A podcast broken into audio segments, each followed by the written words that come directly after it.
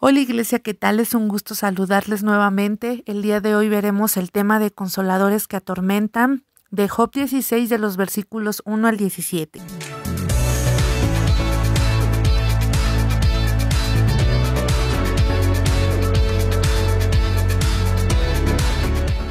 Ya he oído muchas veces cosas parecidas. Ustedes en vez de consolarme me atormentan. ¿Y que no hay fin para las palabras huecas? ¿Qué manía es esa de contradecirme? Si ustedes estuvieran ahora en mi lugar, también yo hablaría como ustedes, movería burlonamente la cabeza y les lanzaría un torrente de palabras, palabras amables y consoladoras para darles ánimo y valor. Pero ni el hablar calma mi dolor, ni el callar me trae alivio. Dios ha acabado con mis fuerzas, me ha quitado todos mis amigos y me ha puesto en prisión ha levantado testimonios contra mí, contra mí ha presentado acusaciones falsas.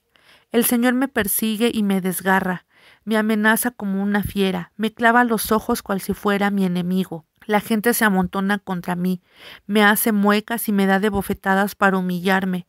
Dios me ha puesto en manos de gente malvada y criminal. Yo estaba en paz, y Él me agarró del cuello, me entrujó, me hizo pedazos, me convirtió en el blanco de sus flechas. De todos lados me dispara, atraviesa mi cuerpo sin ninguna compasión y se esparce en mis entrañas por el suelo. Me abre herida tras herida, se lanza contra mí como un guerrero. Lleno de tristeza me puse ásperas ropas y hundí en polvo mi cabeza. La cara se me ha hinchado de llorar, se me ha nublado la vista, a pesar de que nunca hice violencia a nadie y de que ha sido pura mi oración. Y aquí en estos pasajes muestra a un Job que está desesperado y que solamente espera palabras de alivio y de consolación. Aquí también vemos que, que estas palabras no van acompañadas de una consideración y del respeto por, por la persona, sino que solamente están causando más heridas. Job recibe más heridas por esas palabras de sus amigos y es avergonzado por ellos. Sus amigos acudieron a él para darle consuelo, pero no hacen otra cosa que aumentar su dolor. Estos amigos que se dicen ser amigos solamente hablan palabras vacías, recordando cómo fue acusado por ellos anteriormente de hablar como un viento impetuoso. Aunque habla, su dolor no cesa, y en el único que puede poner su confianza y esperanza es en Dios. Y aquí vemos también un versículo que hace referencia acerca de lo que es ser un amigo, y es en Proverbios 18:24. El hombre que tiene amigos ha de mostrarse amigo, y amigo hay más unido que un hermano. Y es que Job trata también de entender su situación a la luz de su relación con Dios. Culpa al Señor de acabar con sus fuerzas y dejarlo solo. Cree que como el Creador se ha levantado contra él, la gente que lo rodea también lo trata con hostilidad. Nadie podía haberle herido sus mejillas con afrenta ni haberse juntado contra él si Dios no lo hubiera permitido. El Creador ha sido para él como un cazador o como un depredador que desgarra a su presa. Me quebranto de quebranto en quebranto afirma.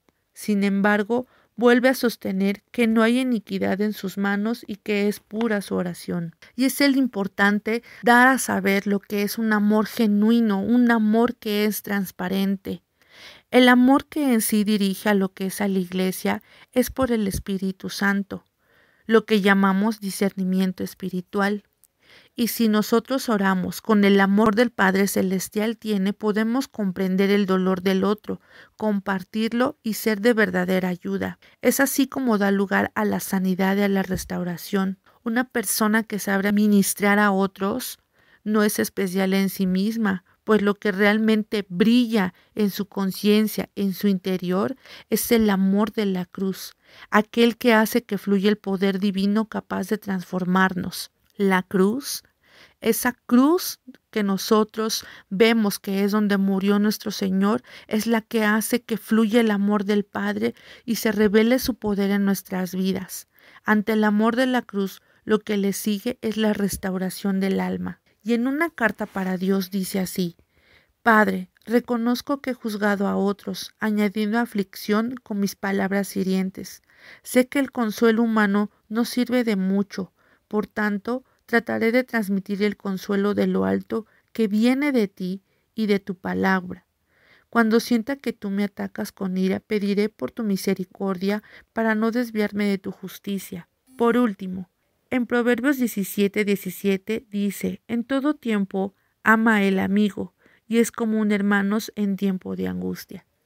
Y que estas palabras queden plasmadas en nuestro corazón, en nuestra vida genuinamente, nosotros no somos quien para juzgar, pero sí hemos de pedir al Espíritu Santo que nos dé ese discernimiento puro y ese amor genuino que nos lleva a poder alientar a vidas y que sean vidas que lleguen a la cruz, que sea su amor el que las pueda restaurar, el que las pueda sanar, pero sobre todo que sea el amor genuino del Padre el que les pueda librar de todo dolor y de toda aflicción y nosotros somos aquellos portadores de esa verdad. Y que en estos días sean días de verdadera libertad en los corazones y en las vidas, que podamos ser aquellos hijos de luz que somos llamados para llevar esas buenas nuevas.